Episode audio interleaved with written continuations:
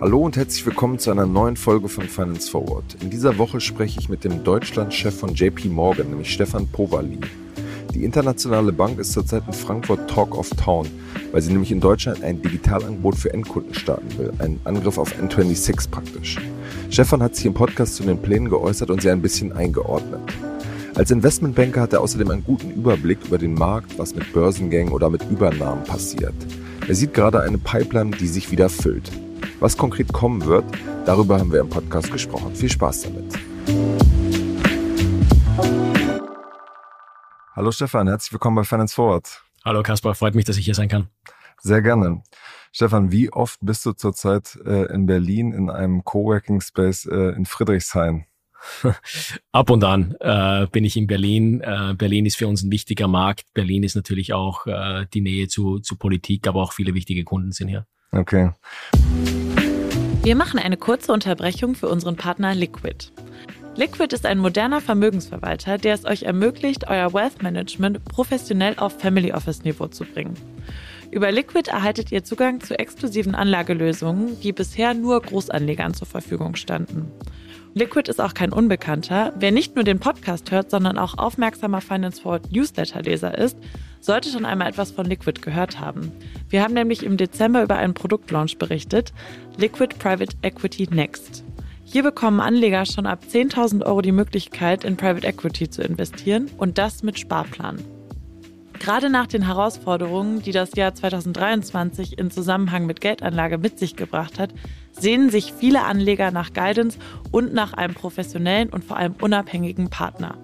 Und hier schafft Liquid die Möglichkeit, in Venture Capital und in Private Equity zu investieren und öffnet diese Anlageklasse. Schaut jetzt am besten einmal auf liquid.de slash ffwd vorbei. Zu Beginn des Jahres reduziert Liquid das Mindestanlagevolumen für Liquid Wealth Management von 100.000 auf 50.000 Euro. Einfach online einen Anlagevorschlag erstellen oder ein kostenloses Gespräch vereinbaren. Liquid schreibt man übrigens L-I-Q-I-D.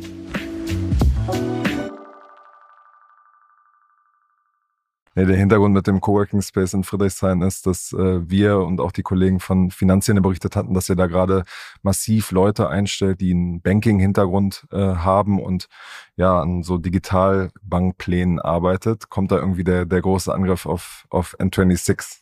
Naja, also ich glaube, es ist bekannt, dass äh, JP Morgan hier mit der Chase-Marke in UK begonnen hat, eine Retail-Bank aufzubauen, rein digital. Wir haben natürlich in Amerika eine sehr, sehr lange Historie, was Retail-Banking angeht. In Europa noch nicht, aber in UK hat das gestartet.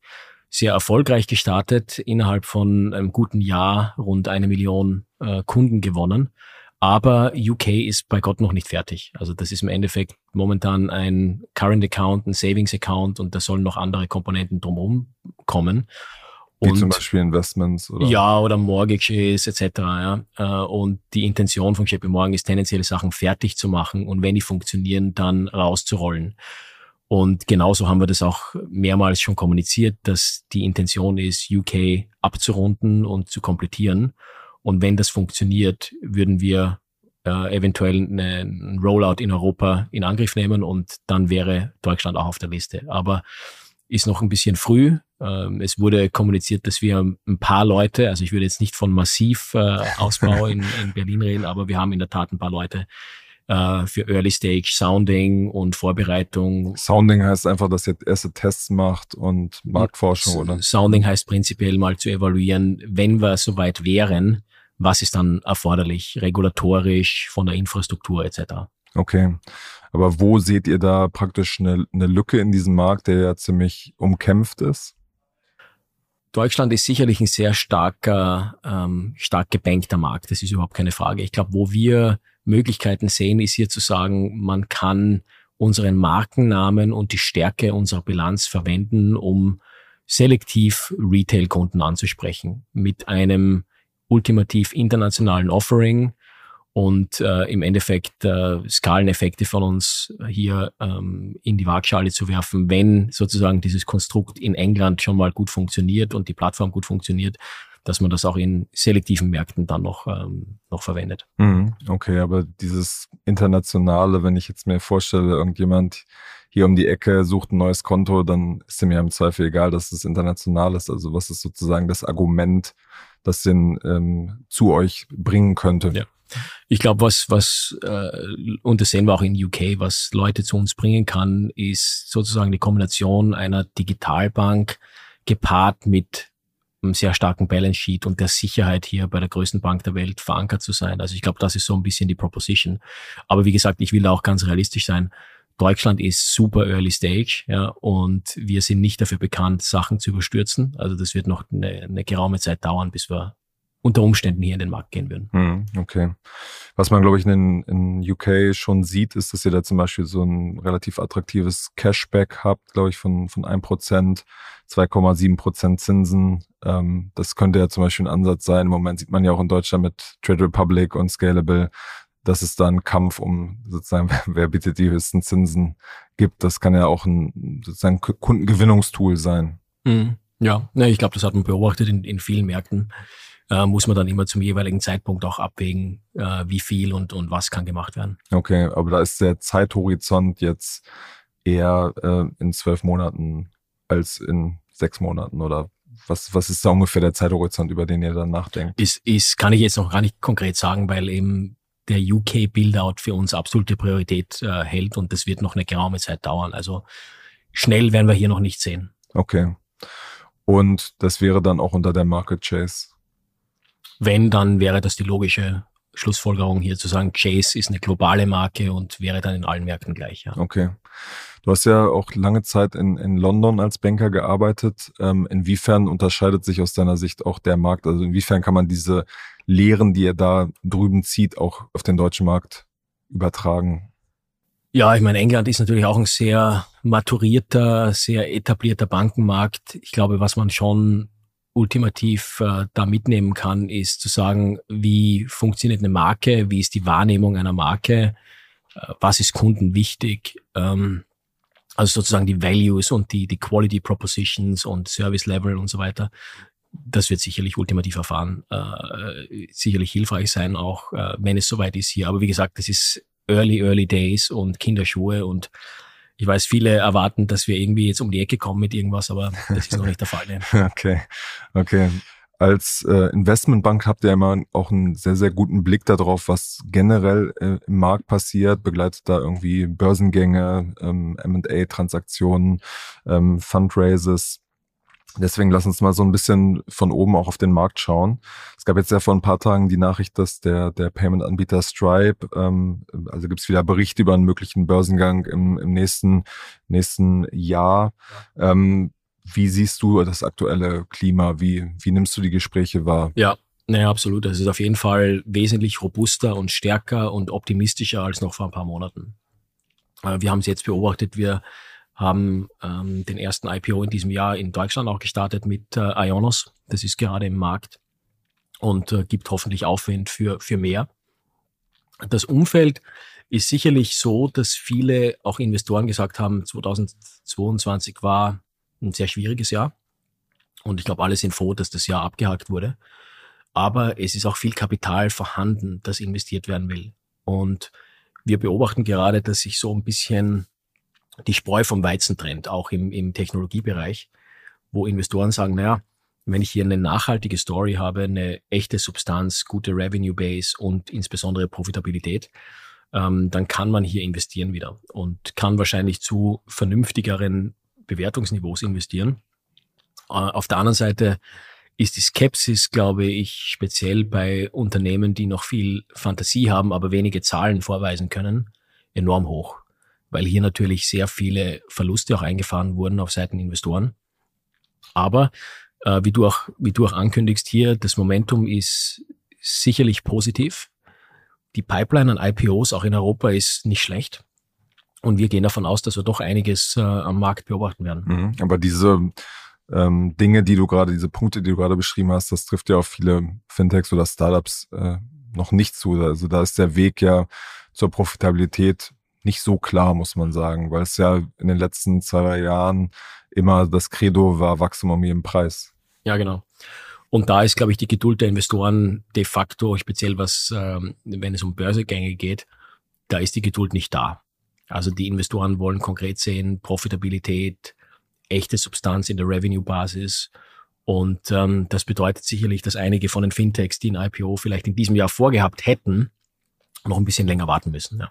Hm, okay. Eine große Frage ist ja immer ähm, quasi New York oder Frankfurt auch als, als Standort. Ähm, und was man so hört, ist gerade so ein paar der Softwarekandidaten, zum Beispiel Personio Celonos, da wird ja garantiert immer der Gedanke sein, eher in die USA zu gehen. Bei Fintech ähm, ist es so ein bisschen die Frage, was ist da dein Gefühl? Ja, ja absolut. Also ich glaube, das ist sicherlich die, die große Frage oder das, äh, das Thema, dass der amerikanische Aktienmarkt hier sicherlich komfortabler war und ist, mit neuen Technologien umzugehen und neue Businessprofile zu verstehen. Und deswegen war sicherlich dabei, es auch ähm, bis dato zu sagen, naja, tendenziell, wenn es irgendwie einen US-Anhaltspunkt gibt, würde es vielleicht Sinn machen, zu dem größeren, zu dem technologieaffineren Markt zu gehen. Stimmt. Ich glaube, wir werden aber dennoch hier gewisse Impulse am europäischen und auch im deutschen Markt sehen, mit Business-Profilen, die eben wirklich sehr ähm, regional hier verankert sind und tendenziell einen Deutschland-Hintergrund haben oder einen europäischen Hintergrund, dass ähm, da durchaus der europäische Kapitalmarkt wettbewerbsfähig mit USA sein kann. Hm. Was sind da praktisch die, die Argumente, wenn ihr ein Unternehmen euch fragt und ihr quasi ein Pro-Con auch sagt, äh, quasi aufstellt, welcher Markt ist besser, mit was kann da Frankfurt punkten? Ja, es ist, glaube ich, ähm, der Vorteil, den Frankfurt sicherlich momentan noch hat, ist, dass bei vielen Unternehmen, die auf den Markt kommen können, ein gewisser Uniqueness-Faktor besteht. Sprich, wenn man jetzt sagt, man ist irgendwie das erste ähm, Insurtech-Unternehmen oder ein äh, ERP-Software-Unternehmen, das spezielle Nischen äh, aufgreift, AI oder so, dass man hier äh, wirklich Investoren in Frankfurt daran anhält, zu sagen, okay, das ist jetzt echt ein neues Businessmodell, das haben wir noch nicht gesehen, das wollen wir unbedingt haben. Also dieser Uniqueness-Faktor kann schon ein Element sein.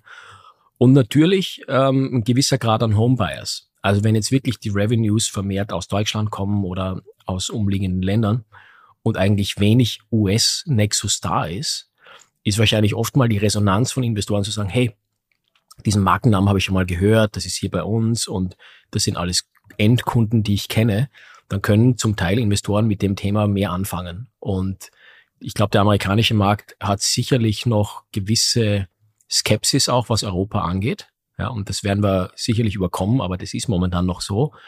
Und da muss man dann sagen, ähm, oder man muss es abwägen, inwieweit ist der größere Markt, der vielleicht mehr ähnliche Profile gesehen hat, besser oder wertschätzender als ein europäischer Markt, der vielleicht etwas mehr Enthusiasmus entgegenbringt gegenüber Unternehmen, die, die von hier aus kommen. Mhm. Was dieses, was so diese Einzigartigkeit, ist es ähm, tatsächlich ein Argument, weil ich meine, man hat ja immer die amerikanischen Peers, wo man die Zahlen vergleichen kann, wo man das dagegen setzen kann. Es gibt ja für alles eigentlich mittlerweile ein börsennotiertes sozusagen Vergleichswert, global zumindest. Ja, das ist sicherlich richtig. Also was Pricing, Benchmarking angeht, hast du sicherlich recht. Aber äh, wie gesagt, es hat aus unserer Sicht doch einen Vorteil oder es hat ist zumindest eines der Elemente, wo wir sagen, dass ein Home Bias für Investoren zum Teil äh, relevant ist, ja. Wie plant man da eigentlich sowas als, als Unternehmen? Ich meine, man braucht ja ein halbes, dreiviertel Jahr, Jahr Vorlauf, um das alles äh, in Gang zu setzen. Gleichzeitig hat man eine globale Situation äh, mit Krieg in Europa, wo ja. unklar ist, wie geht's da weiter. Mhm. Wie bereitet man sich da als Unternehmen überhaupt in so einer total unsicheren Situation vor? Absolut, ja, ne, sehr, sehr gute Frage. Also was wir den Unternehmen sagen ist, gute oder Hausaufgaben ordentlich zu machen, ist das Um und Auf und, und sich Zeit zu geben, um, um ordentliche äh, Vorbereitungen bei den Zahlen, in der Struktur etc., um, auch dem Board, Governance etc. zu machen, ist mal das Um und Auf. Wir können alle nicht wissen, was im Sommer oder nach dem Sommer passiert auf den Kapitalmärkten, aber wir können zumindest Unternehmen helfen, vorbereitet zu sein, falls der Markt wirklich da ist und das Umfeld positiv aussieht. Also wir sagen immer, ähm, proaktive Vorbereitung, um sich Optionen zu erarbeiten, ist, äh, ist sicherlich die Empfehlung. Es gab ja in den vergangenen ähm, zwei Jahren diesen, diesen großen äh, Spec-Hype und es gab, gab auch so ein paar ähm, quasi Spec-Initiatoren, die gesagt haben, das ist eigentlich jetzt ähm, ein gutes Instrument für so eine Zeit der Unsicherheit. Mhm. Wie siehst du das? Ja, also ich glaube, die, die Spec-Blase ist ja de facto geplatzt. Ja. ja. Und wir waren als Haus nie super aktiv, wir waren immer extrem selektiv, was Specs anging. Aber welche habt ihr da begleitet? Wir haben wir haben ein paar selektive Specs äh, gemacht, äh, wo wir gesagt haben, da kennen wir die handelnden Akteure, aber aber nicht besonders viele. Also aus unserer Sicht ist das jetzt Schnee von gestern. Die meisten Spec-listed Companies performen auch leider recht schlecht. Ja. Insofern ist für uns sicherlich die Empfehlung, was unsere Kunden angeht, die ultimativ äh, sich im, im, im Public-Listed-Bereich sehen wollen, zu sagen, IPO, solide Vorbereitung mit allem, was dazugehört, proper Due Diligence und, äh, und, und hohem Qualitätsstandard. Anders geht's eigentlich nicht. Hm. Das heißt, du, du glaubst, dass dieser Spec-Instrument wird jetzt nicht auf einen kleinen Prozentteil runtergehen als Instrument, was bleibt, sondern wird einfach komplett verschwinden. Ja, also wahrscheinlich Ausnahmen bestätigen immer die Regel, Kaspar. Aber wir sehen das eigentlich als äh, nicht mehr gängiges Instrument. Hm. Wie sieht das aus mit, mit Direct Listings? Also ich meine, Coinbase zum Beispiel ist ja dann direkt an die Börse gegangen. Die brauchten zu der Zeit kein Geld. Und es galt immer sozusagen als ein zusätzliches Qualitätssiegel. Ähm, glaubst du, dass das äh, wiederkommt? Unter Umständen selektiv. Ich glaube, wir wir müssen jetzt mal Schritt für Schritt gehen. Also der IPO-Markt war de facto ja im letzten Jahr fast nicht existent. Wir hatten das Vergnügen, an dem, dem größten IPO, den wir seit vielen Jahren in Deutschland gesehen haben, an Porsche, äh, in führender Rolle mitzuarbeiten. Aber das war echt eine Ausnahme. Ich glaube, wir müssen jetzt äh, wieder Step by Step die, die Confidence zurückgewinnen und auch das Investorenvertrauen zurückgewinnen, auch mit IPOs Geld zu verdienen und dann Schritt für Schritt und eben mit, ich sage jetzt mal, den alten hohen Standards an den Markt reingehen und relativ standardisiert im, im Format bleiben. Und ich glaube, dann später kann man erst überlegen, welche Spielvarianten und Alternativen gibt es. Wenn ich dich richtig verstanden habe, sagst du, es gibt da quasi jetzt wieder eine, eine Pipeline für dieses Jahr, auch was, was quasi Frankfurt angeht. absolut, ja. ja. Ähm, ihr begleitet ja auch, auch Übernahmen als, als Investmentbank. Da hatte ich das Gefühl, dass da im Hintergrund sehr, sehr viel passiert. Viele Startups und Fintech-Unternehmen quasi ihre Optionen quasi ausloten, gerade nach möglichen Käufern suchen. Wie, wie nimmst du das wahr? Ja. Was, was kann man da erwarten? Also jetzt mal ein generisches Kommentar generell zum M&A-Markt. Glauben wir oder sehen wir, dass viele unserer Kunden wirklich Bock haben, Deals zu machen ja, dieses Jahr, weil oft mal 2022 als sehr ruhiges Jahr bezeichnet wird, wo viele Dinge mal überlegt wurden, aber wenig gemacht wurde. Und wir kommen jetzt zurück wieder in ein Momentum, wo unsere Kunden sagen, naja, eigentlich wollen wir strategisch nach vorne kommen und zum Teil wird es nicht anders gehen als über M&A-Transaktionen. Insofern ist deine Beobachtung aus meiner Sicht total korrekt, dass wir hier einiges schon im Hintergrund ähm, an, an Vorbereitungen sehen. Transaktionen, die im Endeffekt Businessprofile verstärken, diversifizieren, vielleicht ultimativ auch andere Marktzugänge ermöglichen. Aber das zentrale Element ist, glaube ich, immer noch, dass viele von den Unternehmen auch im Tech- und, und Fintech-Bereich sagen, ja, wenn wir was machen, darf es nicht unseren Pfad zu Profitability verlangsamen. Also es ist eher sozusagen, man kauft sich hier vielleicht Funktionalitäten zu. Funktionalitäten zu, aber eben auch relativ near-term Profits zu. Ich glaube, das ist das zentrale Element, dass man sagt, okay, ich äh, nur weil ich jetzt eine Akquisition mache, muss ich dann noch ein Jahr weiter äh, warten drauf, bis ich profitabel bin. Das ist tendenziell nicht der Fall, sondern eher konkrete, robuste, gut etablierte ähm, Businesses, die, ähm, wenn möglich, schon Profits bringen. Okay, aber die würden ja im Zweifel nicht verkaufen, oder? Also ein super profitables Business ist ja viel schwieriger zu kriegen. Da ist, äh, da ist immer ein Preis für die richtigen, für die richtigen Business Profiles, glaube ich. Also ja, ähm, äh, sicherlich ist das Angebot an, an Opportunities beschränkt, aber würde ich jetzt nicht unterschätzen. Also einige wollen dann auch wirklich sagen, gut, es macht Sinn, dass unser Unternehmen sich zusammentut und in einem größeren Umfang vielleicht besser florieren kann oder auch Synergien abwerfen kann als, äh, als Standalone. Also da ist durchaus ein Grad an Offenheit zu beobachten. Mhm. Wen siehst du da oder wen nimmst du da auf der, der Käuferseite wahr? Aus welchen Branchen kommen die? Aus welchen Geografien kommen die? Ja. Also ich glaube, da ist mal vielleicht ein Schritt zurück und nicht nur auf, auf Tech und, und Fintech zu sprechen. Was sehen wir?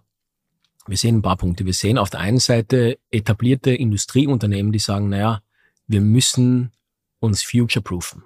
Wir müssen zum Beispiel Software-Technologien einkaufen oder ähm, Artificial Intelligence Capabilities einkaufen oder neue Marketingkanäle einkaufen. Also wirklich sozusagen ein Kickstart für etablierte, ähm, zum Teil alteingesessene Industrieunternehmen, die sagen, okay, wir müssen was tun, um fit zu sein für die nächsten Dekaden. Ein Punkt. Zweiter Punkt würde ich sagen, das Thema Cross-Border. Da ist es sicherlich so, dass wir vieles an Aktivität beobachten zwischen Europa und Amerika insbesondere. Eines, was man nicht vergessen Aber darf. nur in die eine Richtung vor allem, also ne, dass Amerika nach Europa guckt. Ja, also sicherlich, ich würde sagen, in beide Richtungen. Wir hören es von extrem vielen deutschen Unternehmen, dass die auch sagen, hey, wir glauben an den US-Markt, der wird robust bleiben, der wird vielleicht sogar schneller recovern als Europa. Wir finden diese, dieses Exposure zu USA extrem charmant und intelligent. Wir wollen was kaufen. Also da ist ein großer Push momentan von Europäern, die in Richtung Amerika gehen wollen. Eines der zentralen Elemente, das wir auch hier beobachten, Deutschland ist natürlich eine Industrienation und Supply Chains sind extrem wichtig.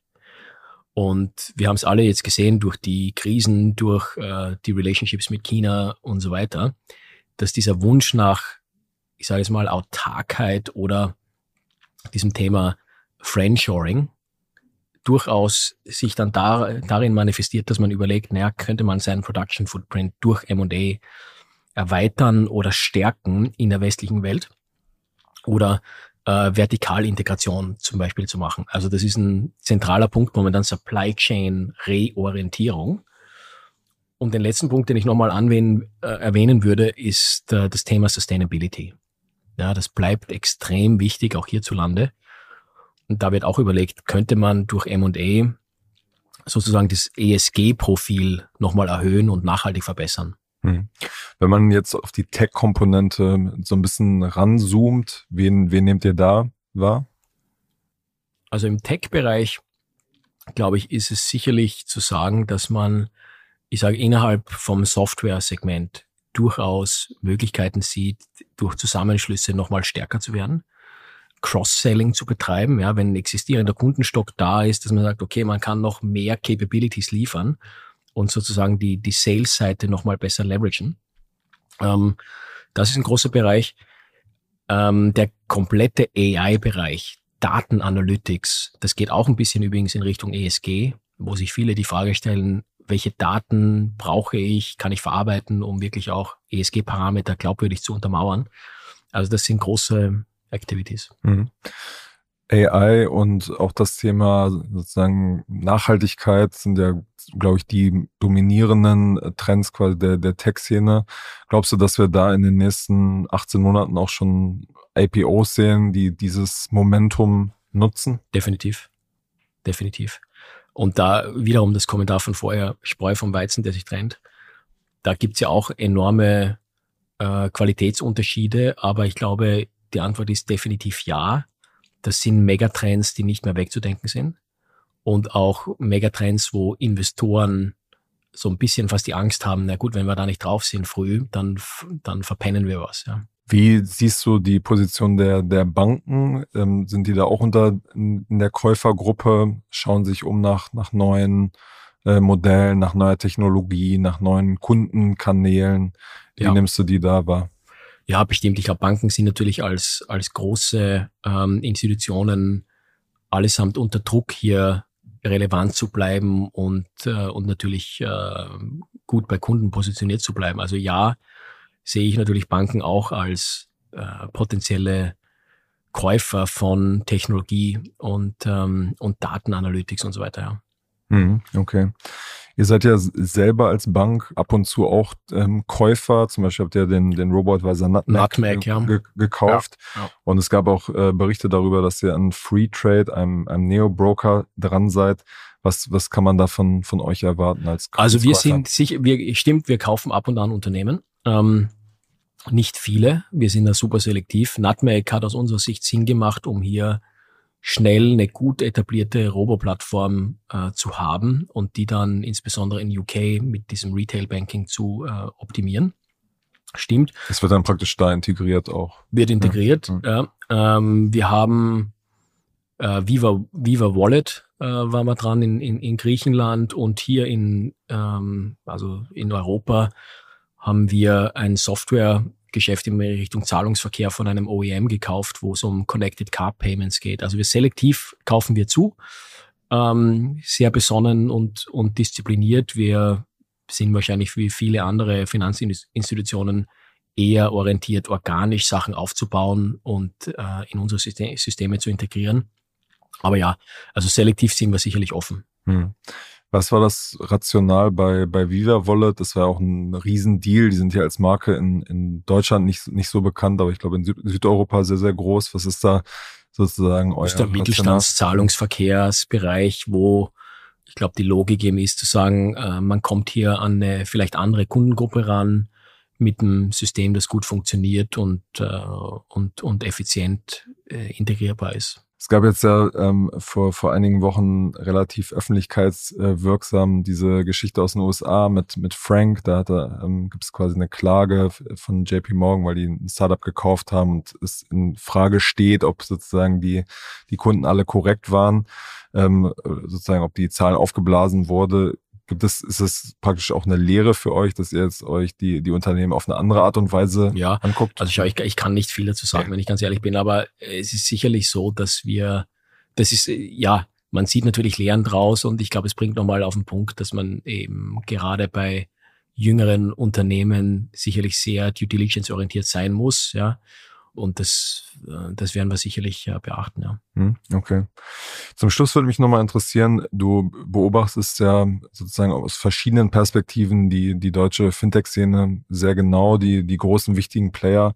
Was sind da so, so einzelne Unternehmen, wo du irgendwie sagst, ähm, das sind für mich Positivbeispiele, da können wir auch als, als internationale große Bank was von lernen? Ja, also erstens äh, freut es mich extrem, dass der deutsche Markt hier zahlreiche Top-Unternehmen, die auch äh, entweder European Leader oder Global Leader sind, hervorbringt. Ähm, vieles an Innovationsgeist, Fintech, auch hier in Berlin insbesondere, sicherlich extrem starker Hub. Und ja, wie du sagst, es gibt einige, ich sage jetzt mal, äh, tolle große Unternehmen, wo wir wirklich äh, Respekt davor haben, was hier aufgebaut wurde äh, Netzelonis hast du schon erwähnt, sicherlich, äh, sicherlich anzuführen hier. Tolles äh, Unternehmen, Wachstum, Nachhaltigkeit, Pfad zu Profitability. Also da wurde, wurde extrem viel Richtiges gemacht äh, aus meiner Sicht und ich glaube, da werden wir noch viel sehen.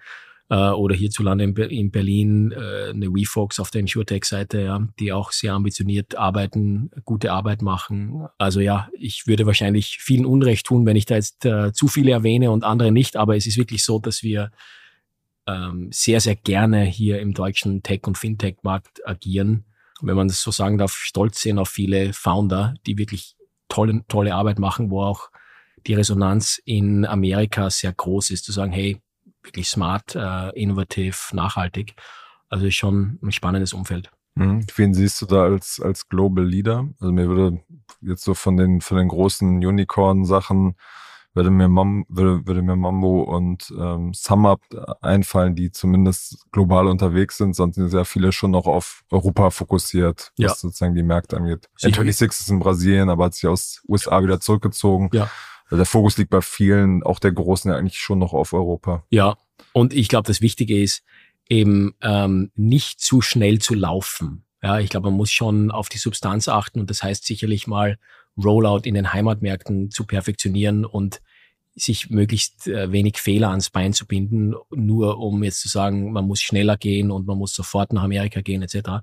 Also meine oder unser Eindruck ist da sicherlich, dass äh, Qualität zu bauen und Nachhaltigkeit zu, zu bauen dauert ein bisschen und insofern ist es gar nicht mal zielführend da so äh, mit Gewalt äh, möglichst schnell global zu werden. Aber deine Beispiele sicherlich gut, ja, und, und die zwei, die ich erwähnt hatte vorhin, sicherlich auch äh, globale Player, die echt Leadership zeigen. Mhm.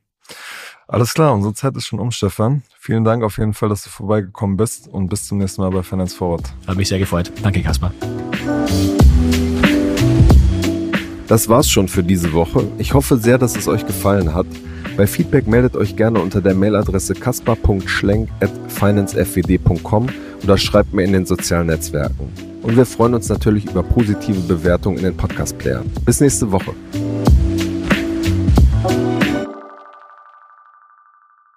Dieser Podcast wird produziert von Podstars bei OMR.